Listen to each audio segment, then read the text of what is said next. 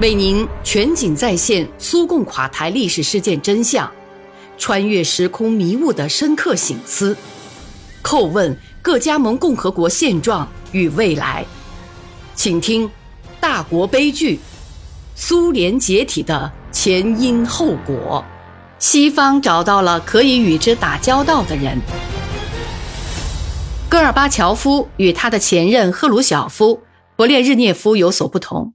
后二者只是在他们在位的后期才热心投入外交活动，而他却从一开始便乐此不疲。戈尔巴乔夫同西方的合作开始于1984年的秋天，当时他作为一个普通的政治局委员，会见了英国首相撒切尔夫人。正如所知，这次会见是由苏联驻加拿大大使雅科夫列夫组织的，未来的总书记。在此之前不久，认识了雅科夫列夫。由于志同道合，两人一拍即合。值得注意的是，这次会见的地点不是通常的伦敦政府官邸，而是郊区的切克斯别墅。那是个专门用来接待正式访英的外国领导人。首相希望与之推心置腹的进行特殊重要谈话的地方。实际上，这是一次对未来总书记的摸底会见。西方领导人对切尔年科的健康状况了如指掌。会见后，撒切尔夫人抛出了一句名言：“这是个可以与之打交道的人，他值得信赖。”这就是这位铁娘子对其他各国同事发出的信号。后来，她无不自豪地说：“是我们把戈尔巴乔夫提拔起来当了总书记。”一九八六年十月，在两个月的沉寂之后，里根同意了戈尔巴乔夫的提议，在雷克雅未克同他会见。他们在当地举行了好多个小时的一对一秘密谈判。美国总统需要知道戈尔巴乔夫是否已经做好牺牲苏联利益、对美国效忠的准备。后来到了一九九三年。戈尔巴乔夫在法国撤掉了嘴巴上的岗哨，承认在雷克雅未克会见时，实际上已把苏联交付美国听凭处置。他说：“雷克雅未克实际上是一场戏，一场重头大戏。我认为，如果没有里根这样强有力的人物，整个过程就不会开始。这次峰会上，我们走的已经那么远。”根本就不可能再有回头路。雷克雅未克之后又举行过无数次的会见和谈判。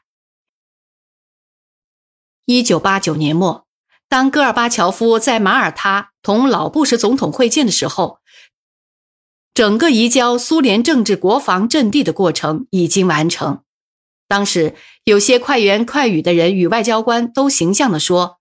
冷战是在地中海暖洋洋的海水中埋葬的。戈尔巴乔夫在总书记的位子上坐了六年，同美国总统会见了十一次。由于相当程度上绝对单方面的让步，柏林墙垮了，华沙条约、社会主义国家的盟友关系以及苏联本身都垮了。在醉醺醺的叶利钦指挥下奏响的军乐声中。部队满面蒙羞地开出了自己的军事基地，他们无处可去，只好在露天地里支上行军的帐篷栖身。这就是戈尔巴乔夫同他的朋友科尔在阿尔赫兹国家别墅签订协议所导致的可耻结果。戈尔巴乔夫、谢瓦尔德纳泽的对外政策使苏联的外交威望一落千丈。结果是，几年之内，苏联丧失了超级大国的地位，而世界则失去了整个二十世纪下半叶赖以顺利维持地缘政治、军事的两极体制。如今，人类生活在单极世界，占有统治地位的是唯一的一个超级大国——美国。